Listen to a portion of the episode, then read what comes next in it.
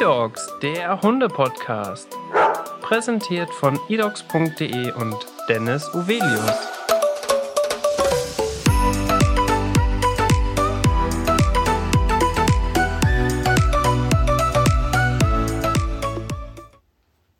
Hallo und herzlich willkommen zu einer neuen Podcast-Folge. Heute bin ich wieder bei Mobilitas und zwar spreche ich heute mit Karina Wendt. Herzlich willkommen.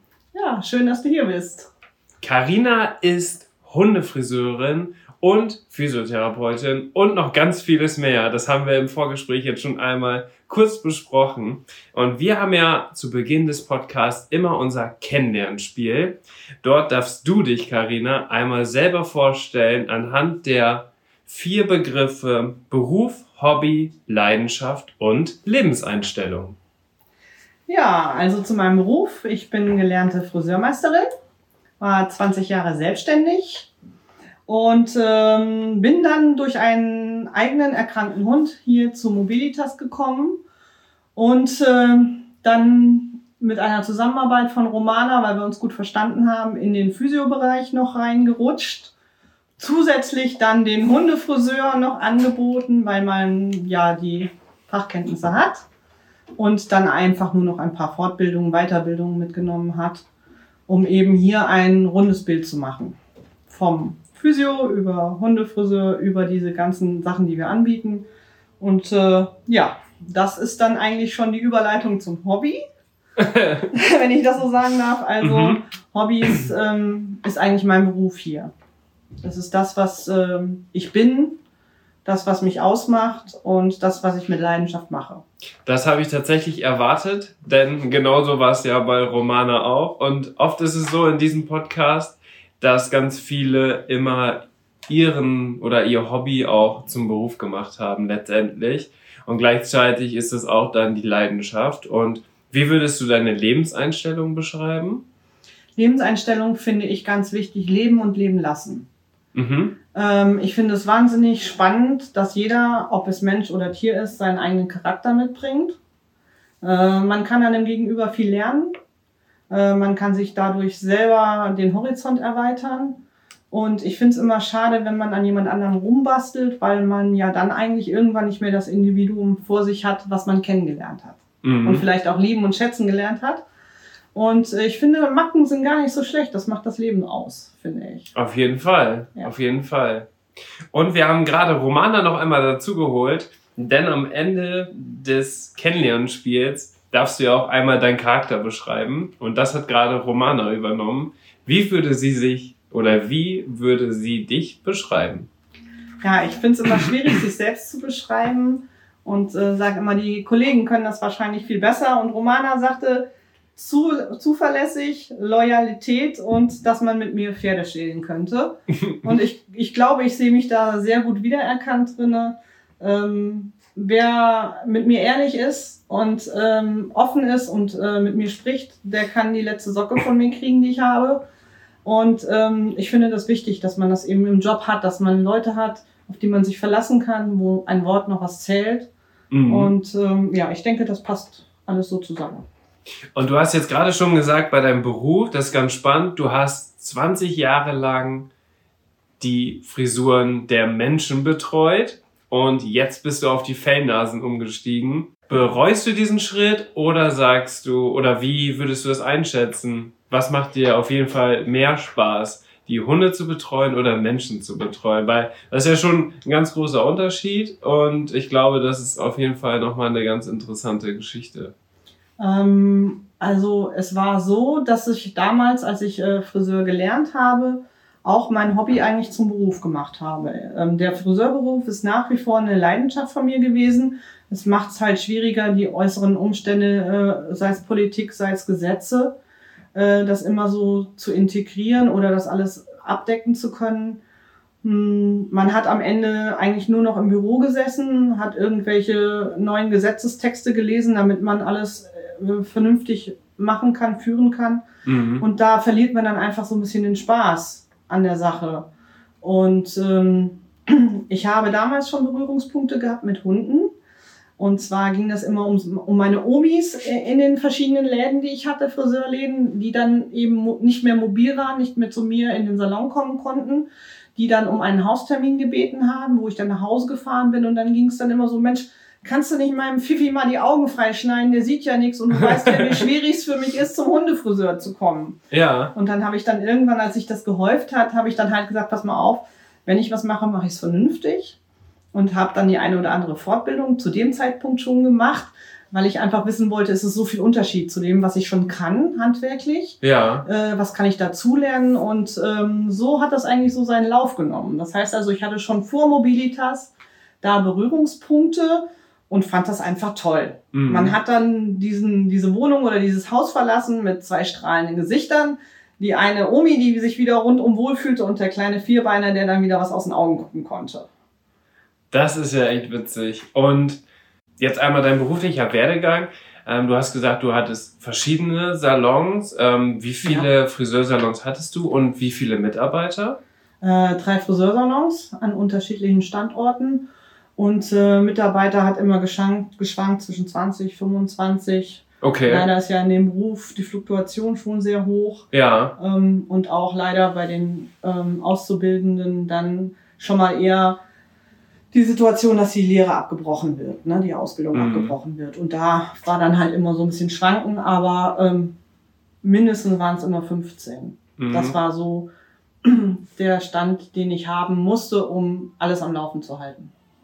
Ja, also diese Absprungrate, die kommt wahrscheinlich auch zustande, weil dieser Beruf leider immer noch sehr schlecht bezahlt wird. Ich glaube, das hat sich ja auch bis heute nicht unbedingt geändert. Wenig, wenig, Mhm. genau. Aber es war auch da, gute Leute konnte man nur halten, wenn man vernünftig zahlt. Ja, Die Arbeitszeiten sind auch nicht immer das, was sich ein junger Mensch erhofft. Ne? ja, Genau, und irgendwann fiel ja dann auch dieser typische Friseurmontag weg, dass es wirklich auch von Montag bis Samstag durchging mit der Arbeitszeit, also dass äh, der Montag nicht mehr frei war für die Angestellten.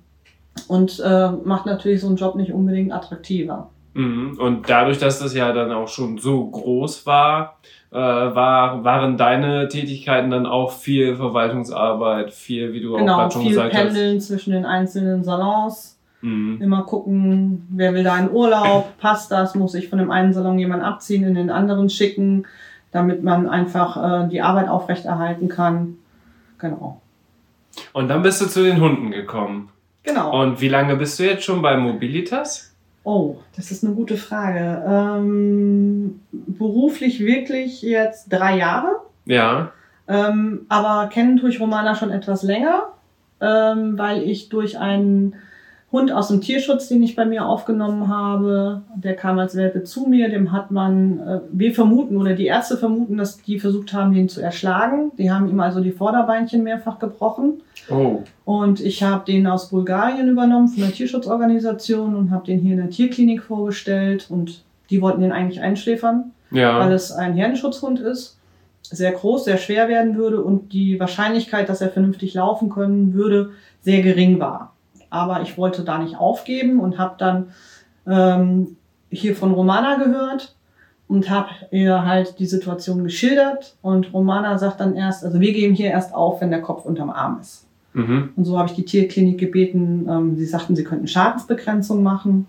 Das haben sie dann auch getan. Also die Beinchen nochmal gebrochen, nochmal gerichtet. Und dann haben wir ganz, ganz schnell hier mit äh, Physiotherapie angefangen. Romana hat mir zu dem Zeitpunkt schon viele Dinge, Griffe zei gezeigt, die ich zu Hause auch anwenden kann, weil einfach die Häufigkeit, wie der Hund die äh, Therapie braucht, hier äh, nicht möglich gewesen wäre. Also ich bin zwei, dreimal die Woche schon hierher gekommen, aber man musste eben zu Hause auch ein bisschen was tun, damit der Hund eben wieder auf die Beine kommt. Mhm. Und so haben wir viel Kontakt gehabt, engen Kontakt gehabt. Und äh, man muss sagen, das war vom ersten Moment an wirklich ähm, ein super Verhältnis. Okay. Und Ja. darf ich fragen, wie das ausgegangen ist mit dem Hund? Also ist er noch bei dir? Mr. Spock ist jetzt viereinhalb Jahre alt, Okay. läuft nicht sonderlich schön. Also es kann auch jeder Laie sehen, dass da mit den Beinchen was nicht in Ordnung ist. Ja. Aber er hat Spaß am Leben. Mhm. Er hat mittlerweile eine kleine große Freundin, die ihm körperlich auch gewachsen ist. Die toben und spielen. Und ähm, wir sind immer so unterwegs so ein schmaler Grat, ähm, jetzt muss ich ihn ein bisschen runterfahren, sonst wird es zu viel, sonst kann er nächsten Tag dann noch schlechter laufen und ihm sein Leben zu lassen. Mhm. Ich bin einfach dafür, dass man auch gewisse Dinge zulassen muss, auch wenn es schwerfällt hinzugucken, weil man denkt immer, oh, das muss wehtun. Aber ähm, ich sage immer lieber dann vielleicht ein halbes Jahr weniger leben, aber Lebensqualität zu haben. Und das ist ja hier auch so unser Motto, dass man immer sagt, man passt auf, dass sie nicht so dolle toben, dass es nicht noch schlimmer wird, als es schon ist. Aber die Hunde gänzlich einzuschränken, dass sie keinen Spaß mehr am Leben haben, das ist auch nicht die Philosophie. Ja. Und äh, wie gesagt, er, ähm, wenn man das sieht, sind es schon viereinhalb geschenkte Jahre, die er jetzt hatte und die sich die Arbeit auch gelohnt hat. Mhm. Na, also ich muss nach wie vor Physio mit ihm machen. Er kriegt Massage jeden Tag von mir. Ich bewege ihn durch und äh, wenn ich halt merke, dass es wirklich mit der Muskulatur nachlässt, dann ähm, gehe ich halt nach unseren ganzen Arbeitszeiten dann nochmal hierher mit ihm und äh, packe ihn nochmal ins Unterwasserlaufband, trainiere die Muskeln wieder ein bisschen mehr auf, bis ich wieder sehe, dass er wieder stabil genug ist und dann kann man es wieder so langsam ein bisschen runterfahren. Aber er wird ein Hund sein, der sein Leben lang Physiotherapie braucht, mhm. um sein Leben, seine Lebensqualität äh, auf einem Level zu halten, die für mich in Ordnung ist. Aber das ist ja auch das Schöne, dass du hier die Möglichkeiten hast, ja. dass du das einfach umsetzen kannst. Ne? Das ja. muss man ja auch sagen. Also in wahrscheinlich 95 oder noch mehr Prozent der Fälle würde es den Hund wahrscheinlich heute gar nicht mehr geben. Ähm, wahrscheinlich schon, das muss man sagen. Aber man stellt fest in den letzten Jahren, der Hund ist ja immer mehr Familienmitglied. Das ist ja nicht mehr der Hund, der in der Familie war, vielleicht vor 30 Jahren. Mhm. Die Menschen sehen das als Familienmitglied, die hängen sehr an ihren Tieren, die haben eine ganz andere Bindung. Und es gibt ja auch Gott sei Dank schon die Krankenversicherungen, wo wirklich viele Besitzer darauf zurückgreifen, die sich einen Welpen anschaffen, gleich eine Krankenversicherung zu machen, so dass einfach teure Operationen ja. möglich sind, dem Hund gegeben werden können. Ja. Und auch viele Krankenversicherungen, je nachdem, wie man abschließt, übernehmen sogar Physiotherapie. Ähm. Ne? Und ähm, so kann man einfach sagen, können mehr Hunde am Leben bleiben, die man früher vielleicht eingeschläfert hätte. Mhm, auf jeden Fall. Also früher wurden die Hunde ja auch viel mehr noch wirklich als Nutztiere gesehen und ja. heutzutage sind es Haustiere oder im Endeffekt einfach Familienmitglieder. Genau. Und man hört schon heraus, du bist selber Hundebesitzerin. Ja. Gleichzeitig hast du im Vorgespräch mir erzählt, dass du auch Pferdebesitzerin bist. Genau. Und einen kleinen eigenen Hof auch hast. Also hast du dich eigentlich auch, ja, einfach das Leben mit den Tieren voll gewidmet. Ja, man muss sagen, da muss ich meinem Mann auch äh, viel Respekt zollen. Der musste ja die ganzen Wege mit mir gehen und ist auch manchmal am Ende seiner Kräfte mit mir, würde ich sagen. Also da muss ich wirklich äh, mal ein großes Lob aussprechen, weil wir entscheiden eigentlich immer zusammen. Ja. Gehen wir jetzt eine Sache an oder nicht? Nehmen wir noch einen Hund auf oder nicht? Oder nehmen wir dieses Pferd auf oder nicht? Und er trägt es auch mit allem dazu, ähm, was auch finanziell anbelangt. Es mhm. sind natürlich Hunde, die, wir haben nur Hunde aus dem Tierschutz, wir haben nur Pferde aus dem Tierschutz. Äh, unsere ganzen Tiere, Kätzchen, alles aus dem Tierschutz. Und da ist natürlich die Wahrscheinlichkeit hoch oder höher, ähm, dass man finanzielle Kosten hat, die auf einen zukommen, die man auch von vornherein einkalkulieren muss. Auf jeden Fall, ja. ja. Das darf man auf jeden Fall nicht unterschätzen. Genau. Wie du auch gerade schon angesprochen hast, deswegen gibt es ja auch diese Krankenversicherung. Das kann man natürlich im Welpenalter gut genau. äh, abschließen. Ähm, aber wenn man sich einen Hund oder auch ein Pferd aus dem Tierschutz holt, dann muss man natürlich auch wissen, was man macht. Und du hast da auf jeden Fall ja schon jahrelange Erfahrung mit. Ja. Freut mich sehr, dass dein Partner dich da so unterstützt und dass ihr euch immer einig seid und immer versucht, euch einig genau, zu sein. Wir versuchen das. Ähm, schöne Grüße an dieser Stelle. Ähm, also dieses Engagement, das finde ich super beneidenswert. Das ist sehr schön, dass ihr sowas macht. Ähm, da erstmal ein Lob von meiner Seite ja, aus. Und jetzt ist es natürlich ganz spannend, du bist hier als Hundefriseurin. Ähm, inwieweit ist denn dein Alltag bezüglich des Hundefriseurs oder bezüglich einer Physiotherapeutin? Also wie ist das aufgeteilt, so vom Verhältnis her? Machst du vielleicht nur ähm, als Hundefriseur deine Tätigkeiten oder bist du oft auch als Physiotherapeutin noch im Einsatz? Ähm, bei mir hat sich das so rauskristallisiert, dass man das gar nicht mehr voneinander trennen kann. Ähm, wenn das jetzt in Stunden gerechnet würde, würde ich fast sagen, es ist halb und halb. Ähm, ich habe aber auch ganz oft ähm, das so, dass man äh, zum Beispiel einen Hund hierher bekommt, der eben keine Physiotherapie hat. Und ich begrüße den draußen in unserer Halle und ich sehe schon beim Reinkommen, dass der Hund komisch läuft. Und dann äh, spricht man mit dem Besitzer darüber, wie lange er schon so läuft. Und vielen ist es gar nicht bewusst. Mhm. Die sagen, ja, der läuft ja schon immer so. Und ich sage dann, ja, aber ganz korrekt ist es nicht. Und wenn der Hund lange alt werden soll und alt werden darf, dann sollte man vielleicht mal drauf gucken. Und das ist halt das, was ich sehr positiv finde, ist, ich kann ähm, durch meinen Friseurmeister, den ich gemacht habe, sehr schnell arbeiten äh, was Techniken anbelangt. Ja. Ähm, und ich kann einhändig arbeiten. Das heißt, ich kann den Hund, der vielleicht äh, alt und gebrechlich ist, 14, 15 Jahre, sich nicht mehr so auf den Beinen halten kann, ähm, vielleicht Patella hat oder irgendwas, den kann ich stützen mit der einen Hand und mit der anderen Hand kann ich schneiden. Das heißt, der okay. Hund braucht also während der Behandlung bei mir ähm, nicht so lange stehen oder sich selber sein Körpergewicht zu halten. Ne? Mhm. Und äh, wie wir vorhin schon äh, im Vorgespräch hatten, bei uns werden ja die Hunde hier auch nicht angebunden. Das genau, heißt, das habe ich auch, das habe ich auch gesehen. Ich war nämlich ein bisschen eher schon hier und habe dann einmal so einen Ablauf gerade mitgemacht mit einer Kundin. Und ich hätte mir das tatsächlich ganz anders vorgestellt, wie man sich das typisch beim Hundefriseur vorstellt. Der Hund wird irgendwo aufgestellt, dann bindet man ihn an, wenn er nicht ruhig hält und äh, dann geht man eigentlich komplett einmal durch, bis er fertig ist und im Idealfall kann der Hundebesitzer den Hund fertig quasi wieder abholen. Also so ist ja oft eigentlich so der Ablauf, aber da konnte ich schon direkt merken, dass das hier auf jeden Fall ganz anders ist. Ganz genau, ja. Was du vorhin gesehen hast, war eine Neufundländerhündin. Ähm, natürlich sehr groß und kräftig. Äh, für den Tisch, äh, für mich nicht geeignet, also diesen Hund auf den Tisch zu stellen. Sie hat Vorerkrankungen, das ist immer ganz gut zu wissen, ähm, was sie hatte, was, damit ich weiß, was sie kann und was sie nicht kann. Und äh, ich sage Hunde ab bis Kniehöhe mhm. arbeite ich auf dem Tisch in Zusammenarbeit mit den Besitzern. Das heißt, bei mir werden keine Besitzer rausgeschickt, nach Hause geschickt und holen ihren Hund dann ab, wenn er fertig ist. Okay. Sondern die Besitzer bleiben bei, die beruhigen den Hund, die ersetzen mir das Anbinden. Die dürfen auch Leckerchen füttern und ich schneide immer gerade das oder bearbeite das, was der Hund mir bietet. Wenn es der Popo ist, dann wird da gemacht. Wenn der Hund sich dreht, schneide ich vorne. Ähm, es sieht vielleicht ein bisschen unkoordiniert aus am Anfang, wenn die Leute das erste Mal zu mir kommen. Man merkt schon ein bisschen Verwunderung.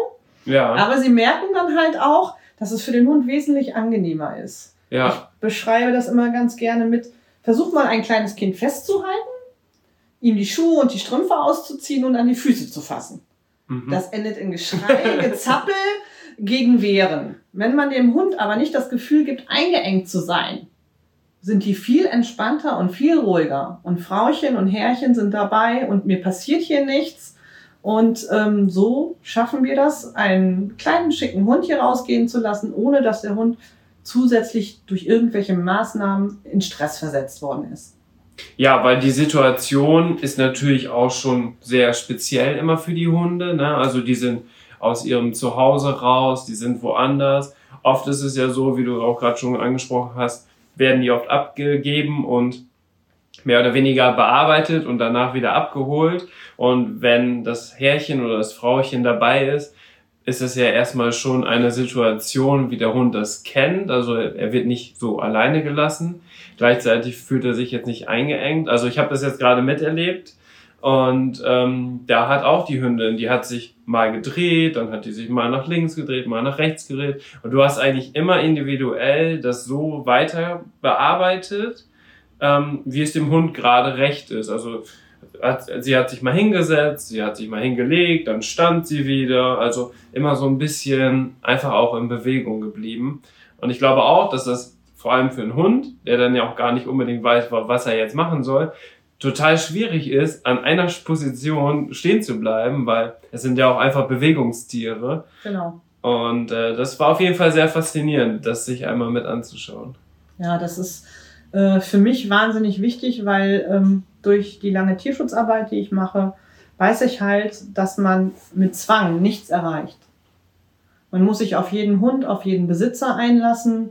Es ist eine Kommunikation äh, zwischen Besitzer und mir, ähm, die es viel einfacher macht, wenn ich zum Beispiel Richtung Ohren komme und der Besitzer mir dann sagt, oh, passen Sie aber auf, der hatte mal eine Ohrenentzündung. Wenn Sie an die Ohren kommen, kann es sein, dass er schnappt. Mhm. Ähm, diese Information hätte ich nicht bekommen, wenn ich den Besitzer hätte gehen lassen. Auf jeden Fall. Ne? Genau. Und wir haben dann halt oft Situationen, wo sie sagt, Mensch, Karina, ich weiß nicht mehr, was ich machen soll, wenn ich das und das mit dem Hund machen will. Das will er überhaupt nicht. Und dann gucke ich mir das an, dann sage ich, wie machst du das denn? Zeig mir das mal. Und dann zeigt sie mir das und dann denke ich, okay, jetzt versteht der Hund gerade nicht, was seine Besitzerin von ihm will, sondern es macht ihm Angst und ich sage, Mensch, versuch's doch mal so rum.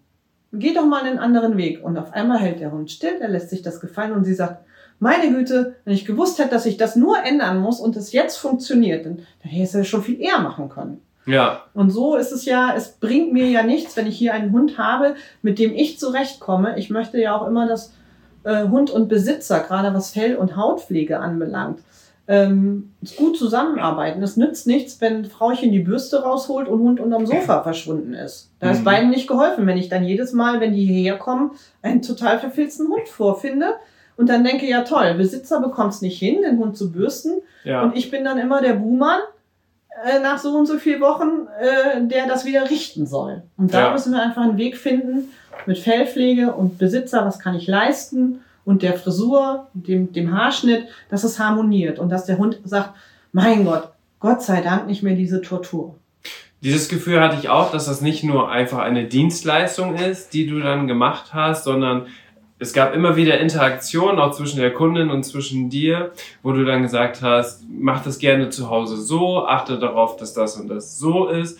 Und ähm, ich glaube, dass dann nimmt der Kunde auch einfach einen unglaublich großen Mehrwert mit. Und alleine im Vorgespräch, wo wir uns jetzt gerade unterhalten haben, habe ich schon wieder so viel über Hunde gelernt. dass, äh, also es ist gerade wie ein Déjà-vu, weil bei Romana war es eigentlich genauso. Da habe ich auch gedacht, wow, ich habe einfach so viel jetzt innerhalb von dieser Stunde gelernt, wo wir uns einfach mal unterhalten haben. Und genau diese Unterhaltung, die hat man ja auch dann einfach, wenn man mit seinem Hund dabei ist. Ganz genau. Es ist natürlich jetzt in Zeiten von Corona etwas schwieriger, weil wir den äh, Mindestabstand nicht halten können. Ähm, Hunde, die mir äh, schon länger bekannt sind, die mich kennen, die mir vertrauen, ähm, die kann ich alleine mit hier reinnehmen, die kann ich alleine behandeln. Dann kann der Besitzer sich äh, draußen aufhalten oder spazieren gehen. Ähm, aber es ist halt wichtig für mich, dass ich den Schutz für den Besitzer wahre. Das heißt, wir haben das ganze Zeit Fen das Fenster jetzt auf und der Besitzer trägt Mundschutz und so. Aber ich ähm, habe halt momentan schon eingeschränkte Arbeit, was den Friseur anbelangt, dadurch, dass wir die Hunde eben nicht fixieren und ich dem Besitzer halt doch sehr nahe komme zwischendurch, ne? Mhm. weil ich die Hilfe einfach brauche. Und da sind wir wirklich ähm, bemüht, alle Hygienemaßnahmen einzuhalten, mit Händewaschen, mit Desinfizieren und so. Und wirklich ähm, ich sage mal, wir teilen uns der Hund immer auf. Wenn ich am Popo bin, bist du am Kopf. Ja. So hat man mindestens einen Meter. Ne? Ja. Und dann, äh, dann entweder wir drehen den Tisch oder wir drehen den Hund oder ähm, ich bewege mich, wie du vorhin gesehen hast, auf dem Boden bei den großen Hunden. Ich sitze also neben dem Hund und der Besitzer sitzt dann im Abstand und kümmert sich dann halt um die andere Seite des Hundes, je nachdem, was, was ich gerade bearbeite. Ja. Ja, sehr spannend. Und die Not macht ja auch erfinderisch. Denn wir sitzen jetzt, also wir sitzen jetzt auch hier quasi in deinem, nennt man das? Arbeitsraum. Arbeitsraum. Ja. Und ähm, wir haben auch einen Abstand von zwei Metern, die Fenster sind auf, deswegen achten wir natürlich auch auf die Hygienemaßnahmen.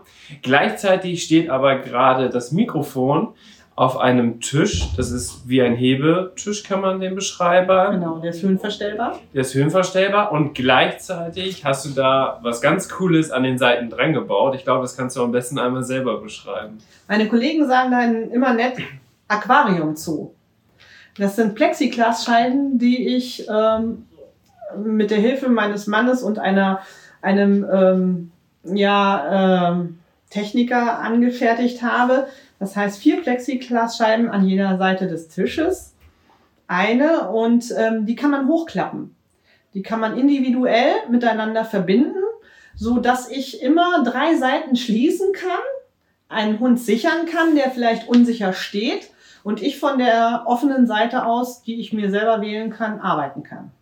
Und gleichzeitig ist dann der Kunde geschützt durch das Plexiglas. Ganz genau. Also wir haben Kunden, die halt sagen, sie sind vorerkrankt. Dann ist es natürlich schwierig, ähm, dass er mit reinkommt. Die trauen sich dann oft nicht. Und diese, diese Plexiglasscheibe kann ich dann vor das offene Fenster schieben. Das heißt, der Hund ist gesichert, er kann nicht zum Fenster raus. Er sieht seinen Besitzer, der Besitzer kann beruhigend auf den Hund einwirken und sprechen und ich kann meine Arbeit verrichten äh, wie gewohnt. Man hat also, man kann kommunizieren, aber man ist mindestens zwei, zwei Meter, fünfzig, drei Meter voneinander entfernt, aber man ist doch nicht weg.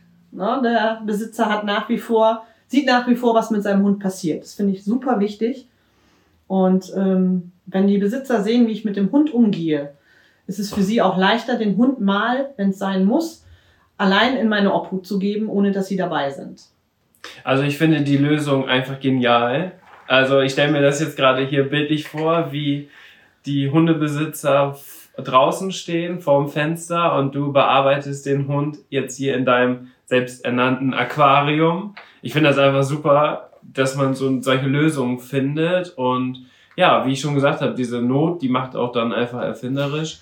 Und also, gleichzeitig kann man so dann einfach seine Arbeit weitermachen. Also dieses ähm, Konstrukt hier mit den Plexiglasscheiben habe ich von Anfang an gehabt. Das war lange vor Corona, weil ich halt eine Methode haben musste, um einen Hund zu sichern, dass er sich nicht wehtut, indem er vom Tisch springt, aber dass er auch nicht in irgendeinem Kasten sitzt, wo er nicht rausgucken kann. Ja. ja das war meine Ambition dazu, das zu erfinden. Ähm, so ist da wirklich dem Tier geholfen mit. Es kann sich nicht verletzen. Und ich bin einfach safe, weil ich weiß, er kann nicht vom Tisch purzeln, wenn er jetzt unbedacht zwei Schritte zur Seite macht oder so. Mhm. Genau. Ja, so ist er auf jeden Fall geschützt. Und von der Größe her ist das ja auch so groß, dass da schon viele Hunde in unterschiedlichen Größen auch drauf passen. Ja, wie gesagt, ich äh, behandle auf dem Tisch eigentlich nur Hunde bis Kniehöhe. Ja. Alle anderen, wie die Neufundländer, vorhin zum Beispiel auf dem Boden.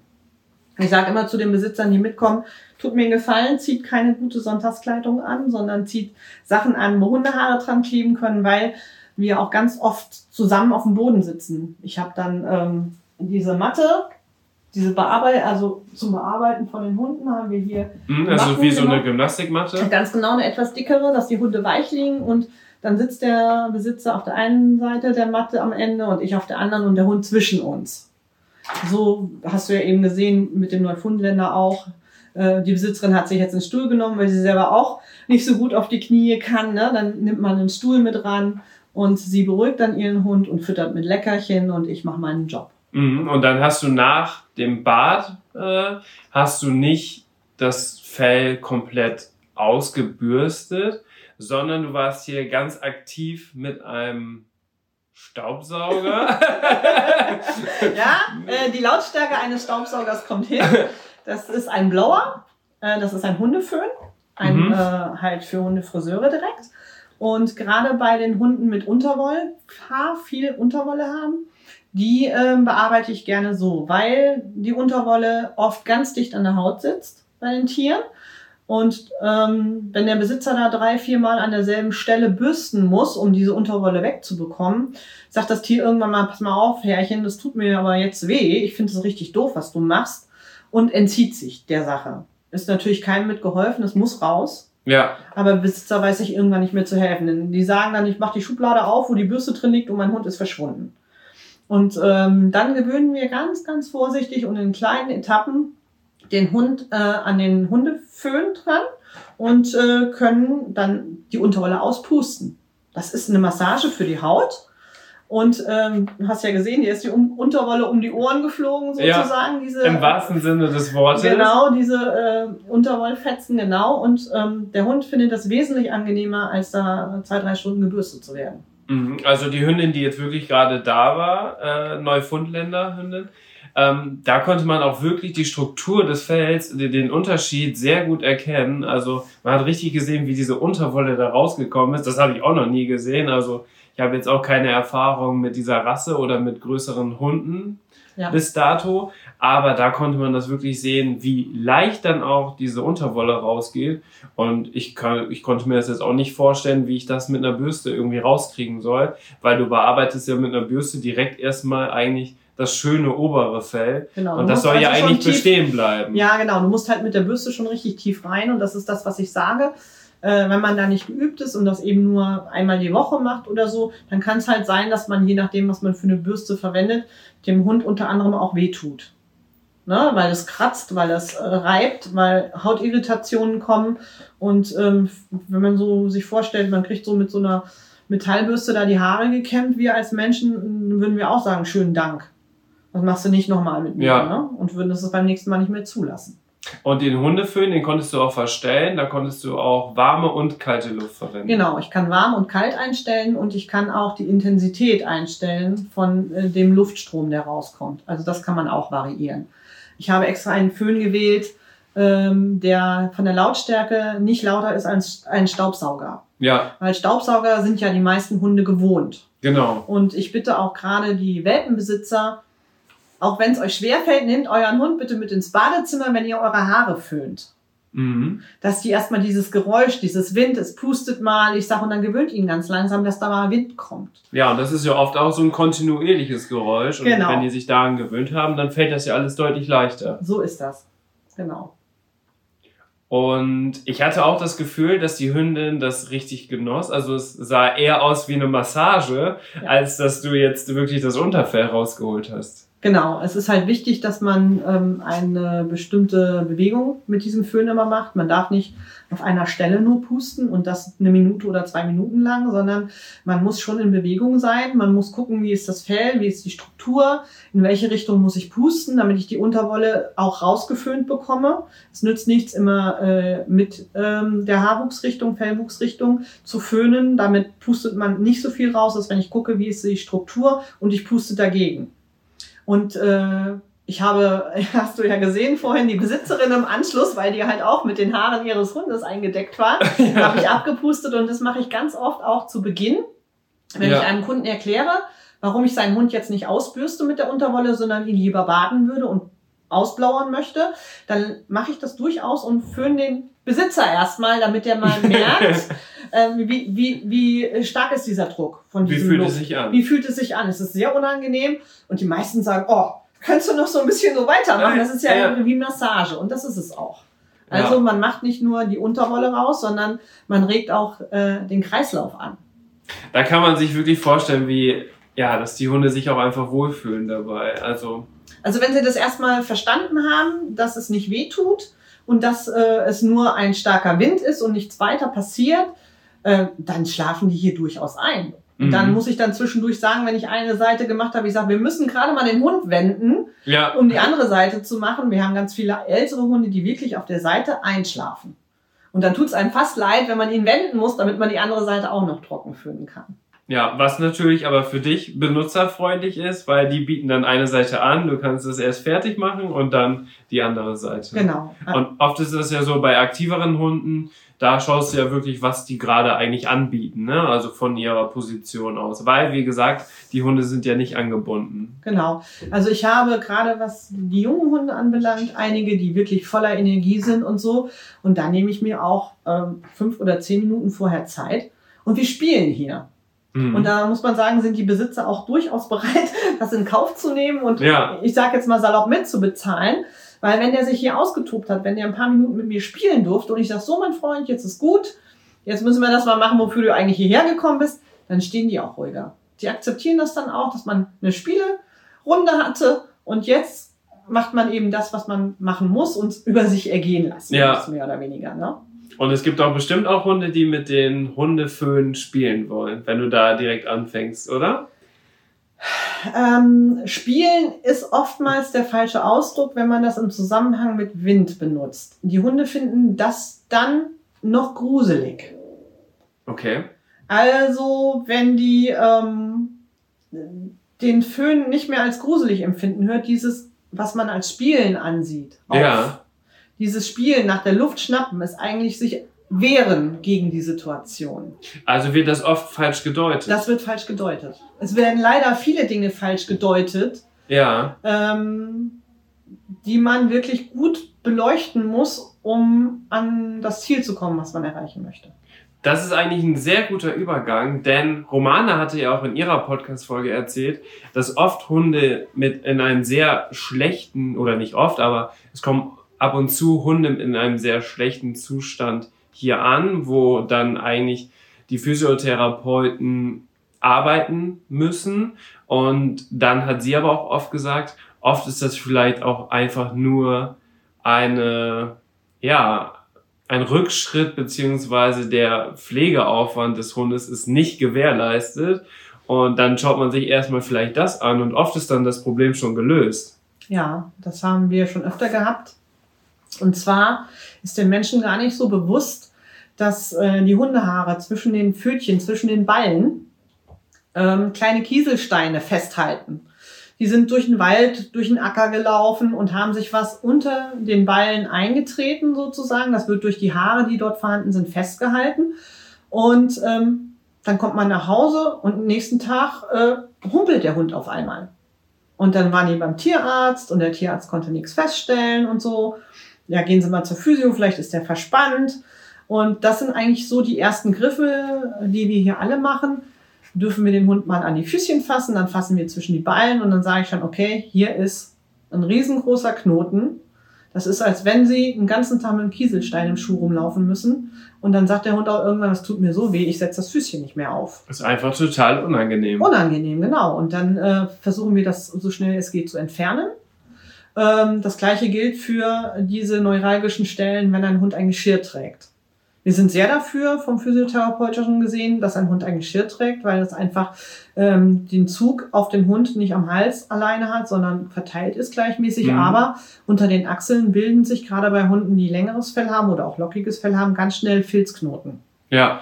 Und ähm, nicht jeder Besitzer ist da so, dass er den Hund da täglich anfasst. Und dann hat man das Problem, dass das Beinchen, das Vorderbeinchen mit den Brusthaaren zum Beispiel so verknotet, verfilzt zusammengewachsen ist, dass der Hund einen raumgreifenden Schritt nach vorne gar nicht mehr ausführen kann.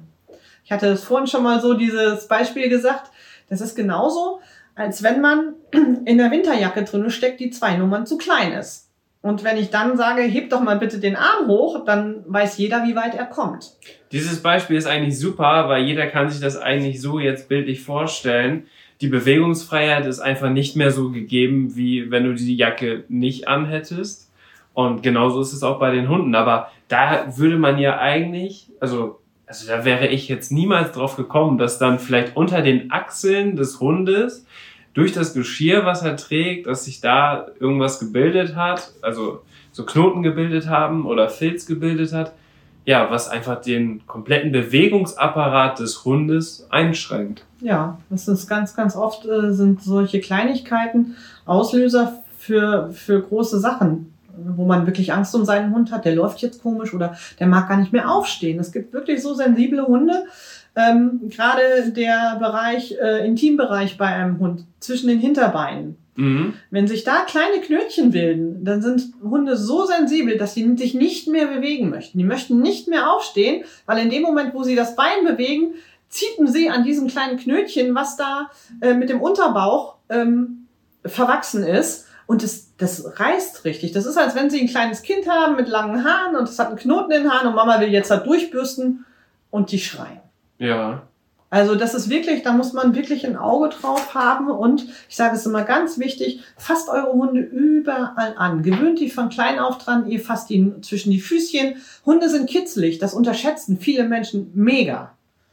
Gerade Beinchen rasieren, Füßchen rasieren, die zucken zurück. Das ist nicht so, weil, weil der Hund äh, böswillig ist oder das nicht ne, zulassen will, sondern der ist kitzlig. Mhm. Äh, das zieht, hätte ich auch nicht gedacht. Der zieht dann einfach mal das Pfötchen zurück. Das ist aber nicht, weil er ungehorsam ist, sondern einfach, es kitzelt. Das, sind, das ist wirklich wichtig. Fasst eure Hunde überall an. Guckt, ist das immer so oder war das schon immer so? Viele Fragen habe ich dann zum Beispiel, wie lange hast du, hat er das denn schon? Und dann können mir Besitzer oft gar keine Zeitangabe machen, wie lange der Hund das denn schon hat, weil Ja. sie ihren Hund da noch nie angefasst haben. Ja. Ja, das glaube ich.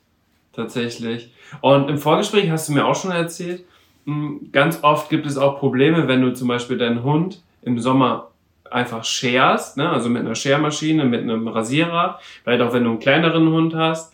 Und dann können die Hunde auch einen Sonnenbrand bekommen. Ja, das ist ein ganz, ganz großes Thema. Ähm, uns ist allen bewusst, dass die Ozonschicht nicht mehr das ist, was sie mal war. Die Sonnenbrandgefahr hat sich erhöht, die äh, Gefahr von Hautkrebs beim Menschen hat sich erhöht und bei dem Hund ist das nichts anderes. Also ähm, ich habe dir vorhin gesagt, wenn du zehn Wochen nicht beim Friseur warst und die äh, rasieren dir den Nacken wieder kurz, dann hast du einen Tag ein erfrischendes Gefühl im Nacken. Dann kribbelt das, wenn ein Windhauch kommt, dann Ja, den spürt man dann richtig intensiv. Genau. Und bei den Hunden ist das ähnlich, weil viele sagen, ja, aber der fühlt sich doch viel wohler, wenn der so kurz rasiert ist. Der fühlt sich nur für diesen einen Tag viel wohler. Dann hat er sich dran gewöhnt, an dieses neue Körpergefühl, hat aber das Problem, dass er genauso einen Sonnenbrand bekommen kann wie wir Menschen. Und dann hat man auf einmal die Situation, dass ein Hund sich auf einmal am Rücken nicht mehr anfassen lassen will, sogar stirbt vielleicht. Das ist nicht, weil er, weil er im Moment äh, eine Sache äh, nicht mag, sondern weil er einen Sonnenbrand hat. Ja, Und deswegen ist es ganz wichtig, lasst eure Hunde nicht so kurz scheren. Ich lasse die, das Deckhaar am Rücken immer mindestens 13 Millimeter, auch im Sommer. okay. Das ist für mich die Mindestlänge. Ich muss natürlich immer gucken, was das für eine Rasse ist. Manche müssen auch länger bleiben, weil das Fell nicht so dick ist. Aber ähm, lasst die Hunde nicht so kurz rasieren, dass sie sich einen Sonnenbrand einfangen. Mhm, Du hast es im Vorgespräch eigentlich auch schon gut erklärt, dass das oben, das Deckhaar oben, vor allem auf dem Rücken, ist ja auch wirklich ein UV-Schutz. Genau. Und gleichzeitig hast du aber auch erwähnt, dass man zum Beispiel unten dann deutlich mehr machen kann, auch an den Beinen und so weiter, weil da ist ja nicht unbedingt dann direkte Sonneneinstrahlung. Gleichzeitig reguliert der Hund ja auch seine Körpertemperatur durch die Pfoten, durchs, äh, durch die Nase, Durchs durch, Hecheln, genau. durchs Hecheln und auch natürlich durch den Bauch. Und man sieht das oft ja auch bei Hunden, wenn es dann wirklich richtig warm wird, dass sie sich gerne auf kalte Fliesen legen und so weiter. Ganz genau. Also wir haben gerade, was die größeren Rassen anbelangt, Neufundländer, Bernardiner, die vielleicht vom Herzen vorerkrankt sind. Diese Geschichten, da äh, mache ich im Sommer ohne Probleme das Bauchhaar bis auf einen Zentimeter kurz. Und dann bekommt der Hund dieses Gefühl der Kühlung noch intensiver, als wenn das Fell dann noch so lang wäre und er auf dem Boden äh, hin und her rutscht, damit mal an die Haut ein bisschen Kühlung drankommt. Ne? Ja, Oben ist es wichtig, es isoliert auch. Es lässt die Wärme nicht so dran, es lässt die Haut nicht verbrennen. Aber die liegen ja meistens auf dem Bauch, die Hunde, wenn die irgendwo Kühlung suchen. Und da hat man kein Problem mit, dass man das Fell da so kurz macht, dass die Kühlung mehr Kühlung erfahren. Ganz wichtig vielleicht in dem Thema noch, ähm, was viele auch nicht wissen im Sommer, legt bitte kein nasses Handtuch auf euren Hund. okay. Man denkt immer, man, man will ihn abkühlen, man macht ein Handtuch nass und man packt ihn ein. Das ist grundverkehrt. Der bekommt einen Hitzestau und einen Kreislaufkollaps. Wenn ihr euren Hund abkühlen wollt mit einem nassen Handtuch, dann legt ihm das unter den Bauch, legt ihm das an die Seite. Aber bitte nicht einen Hund in ein nasses Handtuch im Sommer einpacken. Das ist ein sehr guter Tipp. Also ich hätte es tatsächlich jetzt eher so gemacht, dass ich ein nasses Handtuch nehme und direkt über den Hund drüber lege, weil man dann das Gefühl hat, äh, so kann man ihn schnellstmöglich abkühlen. Aber diese schnelle Abkühlung ist ja auch nicht gut. Also wenn du jetzt in irgendein kaltes Gewässer gehst und schwimmen gehst, dann gewöhnst du dich ja auch erstmal dran und gehst langsam rein und nichts anderes ist es ja dann wahrscheinlich auch beim Hund. Genau. Also oft muss man, glaube ich, einfach wirklich schauen, wie würde ich es als Mensch machen und das eigentlich auch ableiten bezüglich des Hundes, weil der Hund kann ja dir auch nicht sofort äh, mitteilen und die können einfach auch nicht reden und sagen, du, das gefällt mir jetzt gerade nicht und du hast ja auch gerade schon gesagt, es gibt ganz viele Situationen, wo man eigentlich die Reaktion des Hundes einfach falsch deutet. Ja. Hund lesen können ist ganz, ganz wichtig. Ähm, ich sage immer Besitzern, beobachtet euren Hund. Ihr könnt so viel lernen, auch Interaktion mit anderen Hunden, gerade wer zwei Hunde hat oder so. Das setzt euch einfach hin und guckt, wie die miteinander umgehen. Ihr könnt dadurch so viel lernen und ihr, ihr könnt kleine Mimiken ableiten, die einem sonst vielleicht äh, verloren gehen, weil man sie gar nicht sieht. Wo man dann echt sagen kann, ähm, der warnt dich jetzt schon in dem Moment. Ja. Nimm die Bürste mal lieber weg, weil der hat schon zweimal die Left zu kurz angehoben. Der wird dich nicht noch ein drittes Mal warnen, der wird zuschnappen. Das Ja. ist vielen Leuten gar nicht so bewusst. Deswegen ist auch gerade in meinem Beruf, wo einem die Hände sehr wichtig sind, äh, ist wahnsinnig wichtig, einen Hund richtig lesen zu können. Und gerade er ist ja nicht angebunden. Das ist so, er kann mit seinem Kopf rumkommen, wenn ich irgendwas tue, was ihm missfällt. Und dann habe ich schneller Löcher in der Hand, als mir lieb ist. Ja, das stimmt. Weil er sich unverstanden fühlt. Ich würde, würde sagen, äh, der überwiegende Teil solcher Situationen, da ist der Mensch selber dran schuld, weil er den Hund nicht richtig gelesen hat. Mhm. Ja, da besteht ja sogar ein gewisses Risiko bei deiner Arbeit Ja. äh, bezüglich des Hundes. Ähm, ist dir schon mal was passiert? Also hast du dich schon mal während der Arbeit verletzt? Nein. Oder? Noch nie. Es ist ja so, wenn man als Hundefriseur neu anfängt, sage ich jetzt mal so salopp, bekommt man eigentlich die Hunde in die Anmeldung, die andere Hundefriseure nicht mehr bedienen wollen. Das stimmt. Ne? Weil Ja. das Thema schon durch ist. Und ähm, viele Besitzer sind Gott sei Dank so ehrlich und sagen, pass mal auf, ohne Maulkorb geht's nicht. Weil der beißt zu, der hat die andere Hundefriseurin schon gebissen und so weiter und so fort. Und dann, dann versuche ich immer zu ergründen, warum ist es passiert, in welcher Situation ist es passiert, wieso reagiert der Hund so. Ähm, ein Hund ist nicht von Natur aus oder ganz, ganz, ganz selten von Natur aus böse. Mhm. Die warnen immer unterschiedlich in, der, in ihrer Körpersprache, aber eigentlich sagen sie dir, pass mal auf, wenn du es nicht lässt, dann musst du mit den Folgen rechnen. Und ich habe hier bis jetzt noch keinen Hund gehabt, den ich mit Maulkorb bearbeiten musste. Weil ich versucht habe zu ergründen mit dem Besitzer, warum tut das? Ja. Was Äh, ist passiert? Warum er so reagiert? Hat man ihm wehgetan? Hat man ihn genötigt? Hat man ihn gezwungen? Hat man ihn stillgehalten? Was ist passiert? Und das ist ganz, ganz wichtig. Und ich sage immer, pass auf, äh, wir bieten ja hier an, im Viertelstundentakt zu arbeiten. Das heißt, wir rechnen pro Viertelstunde ab. Und bei solchen Fällen sage ich dann immer, wir bauen es langsam auf. Wir resetten den Hund auf Null. Wir fahren ihn runter. Wir werden hier ganz anders umgehen als das, was er bis jetzt kennt. Und wir fangen nur mit einer Viertelstunde an. In der Viertelstunde, wenn der Hund einigermaßen stillhält, bekomme ich das Gesicht geschnitten und die Füße frei. Ja. Und das ist das Wichtigste. Für mich, der kann sehen. Für mich gibt es zum Beispiel auch keine Hunde mit Schleifchen im Haar. ähm, das ist so eine Sache, die hat der Mensch erfunden für sich. Ja. Die ganzen Rassestandards, das haben Menschen erfunden.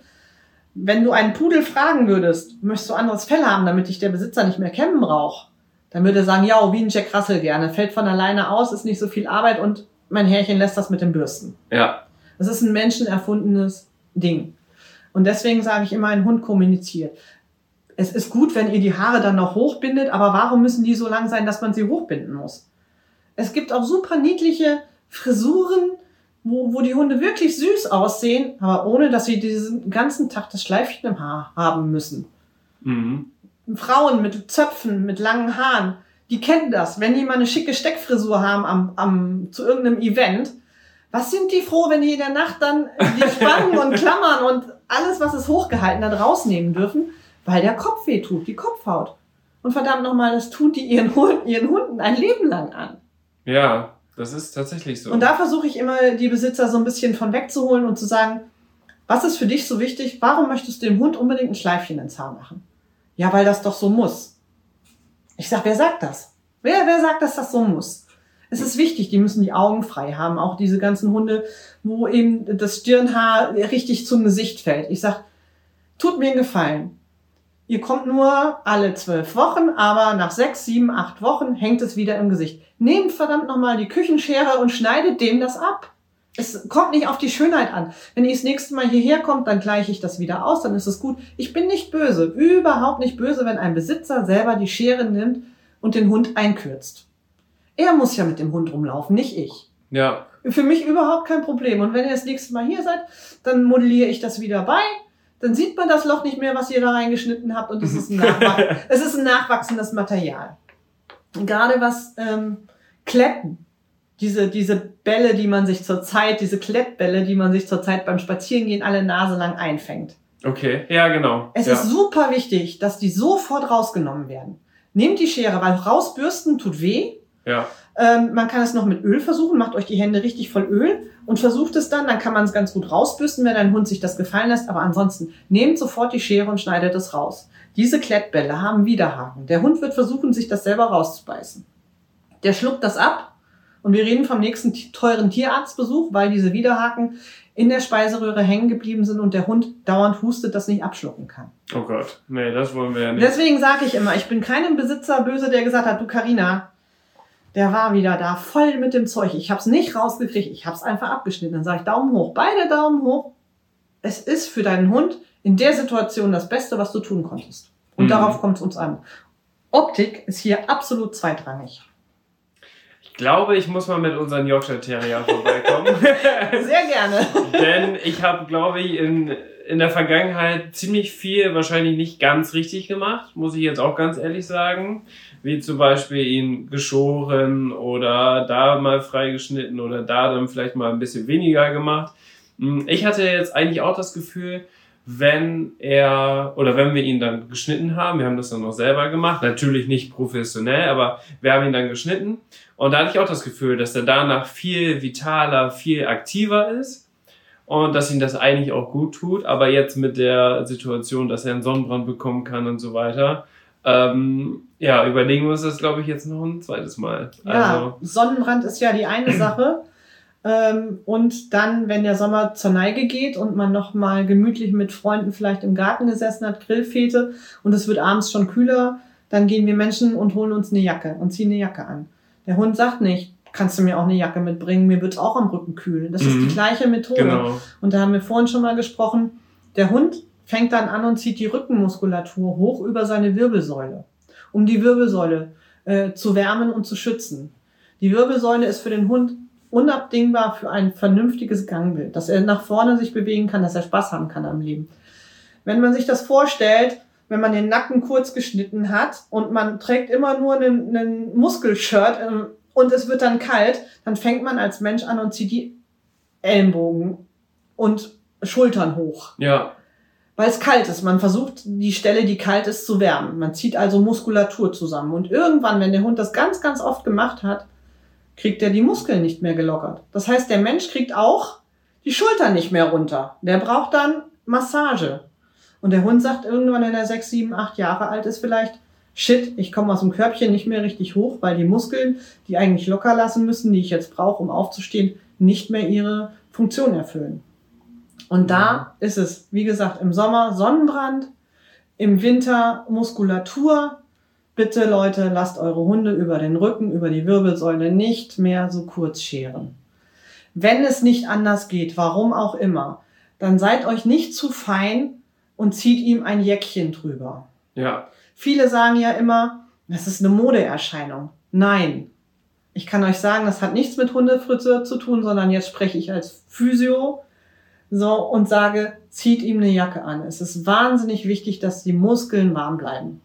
Ja. Sonst reden wir wieder über Tierarztbesuch und teure Rechnungen. Also das ist nicht so, das kann man nicht vergleichen mit einem Schleifchen. Nein, definitiv nicht. Nein, nein, überhaupt nicht. Und jetzt am Ende des Podcasts muss ich dir unbedingt noch eine Frage stellen. Das hast du mir im Vorgespräch nämlich auch erzählt. Du musst einmal noch die Ketchup-Story erzählen. ja, also die Ketchup-Story ist äh, folgende. Ein kleines... Äh, Allheilmittelchen gegen jegliche Duftnoten, die der Hund sich meint, von draußen mit reinbringen zu müssen. Das heißt also, wenn er sich in Aas gewälzt hat oder wenn er mal wirklich schlimmen Durchfall hatte und hat sich das Fell so richtig versaut damit, bekommt man das oft mit einem normalen Shampoo einfach nicht in den Griff. Der Geruch geht nicht der raus. Der Geruch geht nicht raus und das ist widerlich, wenn man so einen kleinen Hausgefährten hat, der dauernd stinkt. Mhm. Geht an den Kühlschrank, holt das Ketchup raus, macht es in das trockene Fell, massiert das richtig ein, lasst es eine Weile einwirken, wenn ihr könnt, und spült es aus. Und wiederholt es, je nachdem, wie schlimm der Gestank ist, noch ein zweites Mal. Es hilft viel, viel besser als jedes gute Shampoo. Und sollte man das auch beim weißen Hund machen? Auch wenn man Hemmungen hat. einen weißen Hund mit Ketchup zu beschmieren. Tut es. Ihr kriegt es wieder raus. Ist es so? Ihr könnt es ja, wenn ihr der Sache nicht ganz vertraut, erstmal am Pfötchen probieren. Aber ich verspreche euch, wenn ihr es gut ausspült, wenn ihr es nachschamponiert, kriegt ihr es raus und ähm, ihr könnt wirklich den Gestank binden. Ich glaube, das war ein gutes Schlusswort für diesen Podcast. Vielen Dank, Karina, dass ich heute hier sein durfte. Vielen Dank für die tollen Einblicke, die du uns hier gewährt hast. Sehr, sehr gerne. Und wer Fragen hat, kann sich jederzeit gerne an uns wenden. Super. Und dich findet man auch ganz normal unter der Mobilitas-Webseite. Ganz genau. Die werde ich nochmal in den Shownotes verlinken. Ganz genau. Also bei uns ist es halt so, dass wir hier das Telefon haben und äh, die Handynummer, die äh, zu Romana geht. Und wenn dann Anfragen kommen, Hundefriseur oder so, dann reichen wir uns immer die Nummern weiter und äh, rufen dann zurück. Ähm, wo die Leute vielleicht ein bisschen Geduld haben müssen, weil wir gehen während der Behandlung einfach nicht ins Telefon. Es kann durchaus sein, wenn jemand nachmittags drauf gesprochen hat, dass ich mich dann erst am nächsten Tag melde, weil ich einfach, wie du schon gemerkt hast, in Ruhe besprechen möchte. Ich muss am Telefon abschätzen können, wie viel Zeit brauche ich für diesen Fall, der mir gerade geschildert wird. Und ähm, das möchte ich einfach nicht zwischen Tür und Angel machen. Das kann ich verstehen. Naja, und das ist auch total ein sensibles Thema. Es geht immerhin um die Haustiere, es geht immerhin um ein Familienmitglied und dann möchte man es natürlich auch vernünftig machen. Absolut. Vielen Dank. Wir hören uns in der nächsten Podcast-Folge. Bis bald, Karina. Alles Gute. und ciao. ciao.